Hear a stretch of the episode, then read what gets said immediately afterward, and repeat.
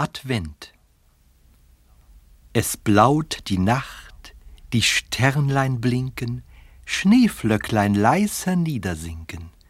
Auf Edeltennleins grünem Wipfel häuft sich ein kleiner weißer Zipfel.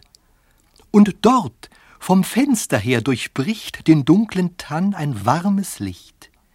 Im Forsthaus kniet, bei Kerzenschimmer, die Försterin im Herrenzimmer in dieser wunderschönen Nacht hat sie den Förster umgebracht. Er war ihr bei des Heimes Pflege seit langer Zeit schon sehr im Wege, so kam sie mit sich überein, am Niklasabend muss es sein. Und als das Rehlein ging zur Ruh, das Häslein tat die Augen zu, erlegte sie direkt von vorn den Gatten über Kim und Korn. Vom Knall geweckt rümpft nur der Hase zwei, drei, viermal die Schnuppernase und ruhet weiter süß im Dunkeln, derweil die Sternlein traulich funkeln. Und in der guten Stube drinnen, da läuft des Försters Blut von hinnen. Nun muss die Försterin sich eilen, den Gatten sauber zu zerteilen. Schnell hat sie ihn bis auf die Knochen nach Weidmanns Sitte aufgebrochen.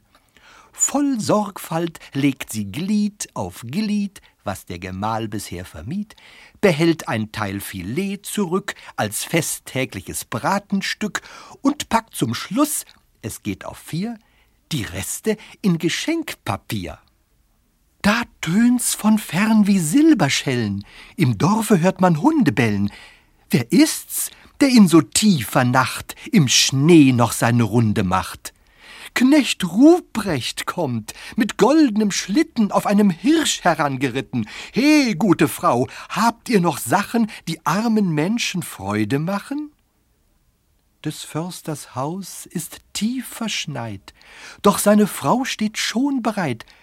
Die sechs Pakete, heilger Mann, s ist alles, was ich geben kann die Silberschellen klingen leise, Knecht Ruprecht macht sich auf die Reise. Im Försterhaus die Kerze brennt, ein Sternlein blinkt. Es ist Advent.